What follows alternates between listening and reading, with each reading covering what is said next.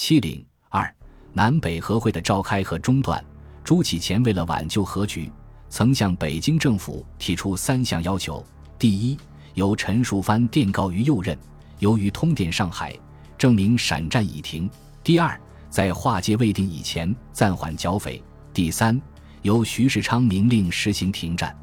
三月一日，钱能训在赴朱启潜电中指出：第二、第三项可以照办。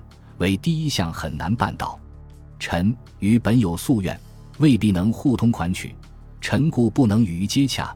于意岂肯为臣证明？只能由陕西公共团体及文望宿主之申旗，电述停战实情，以为保证。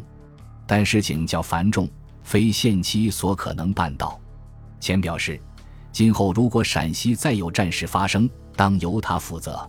他还说。唐绍仪声称四十八小时如无满意答复，即向外交团声明停止合议。此系外交界最后宣战之名词，同属国内，何必如此？此间无法承认。随后，北京政府于三月三日发表了由徐世昌签署的陕西前线停战的命令。三月四日，国务院又发一训电至前线各将领，令停止剿匪。三月二日上午。唐绍仪会见朱启前后，得知北京对所提要求弃无复电答复，南方代表团因已超过四十八小时的期限，遂于下午三时全体齐集于原路寓所开紧急会议，议决将合议停顿原因通告中外，当即拟就至北京外交团电和对各省宣言两文发表。对各省宣言主要内容有三点：一、陕西问题不独不停战。反而继续进攻。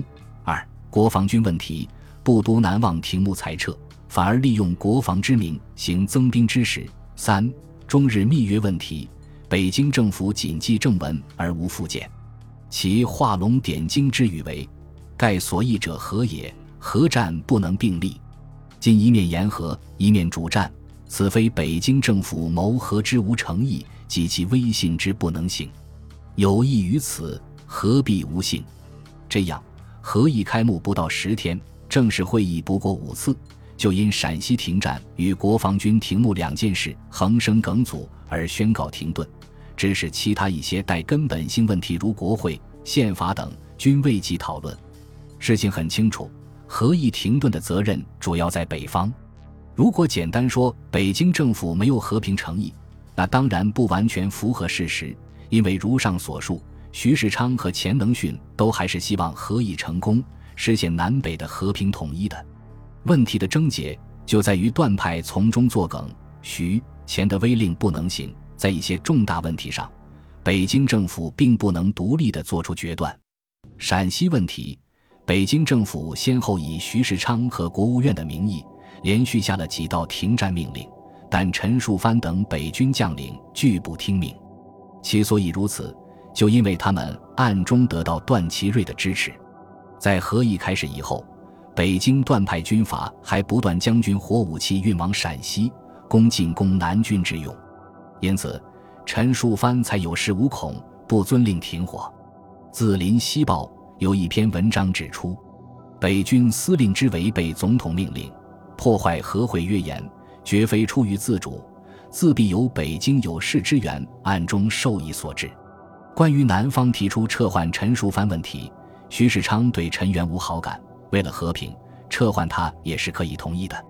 他曾说：“和平会议如主张撤销，则我当将他撤销。”但陈树藩是段派的一名重要藩将，段祺瑞不同意，他是不可能做出这样的决定的。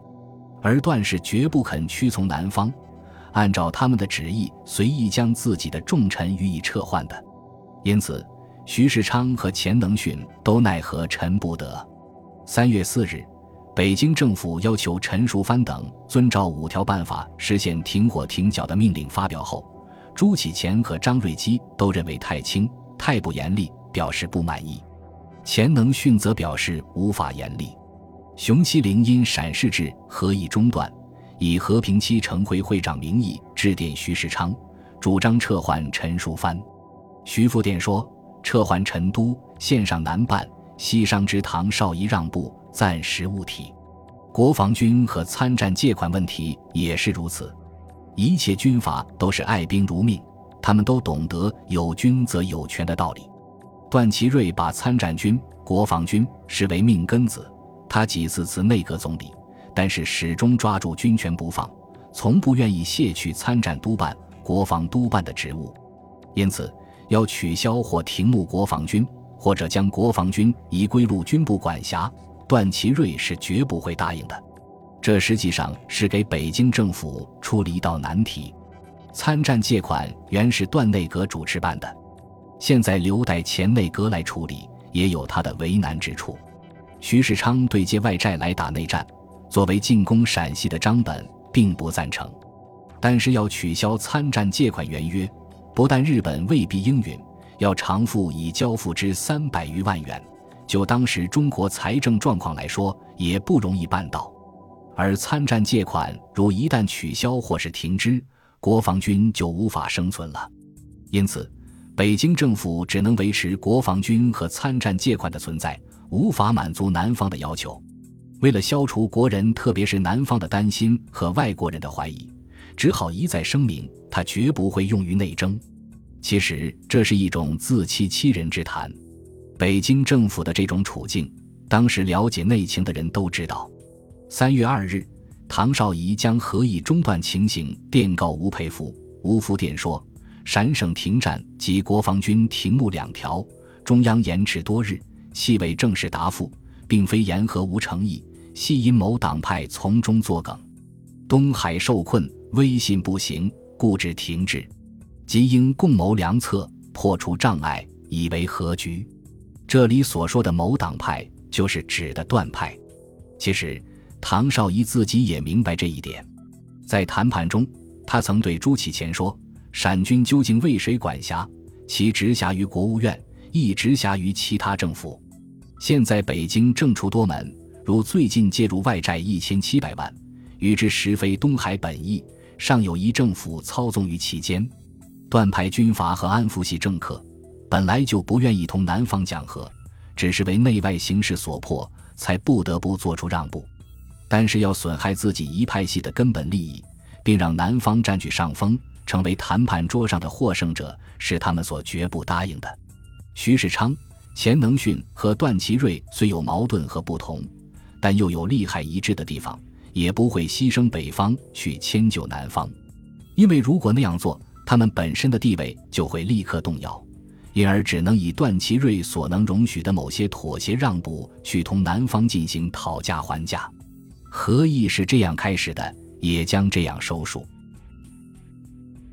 本集播放完毕，感谢您的收听，喜欢请订阅加关注，主页有更多精彩内容。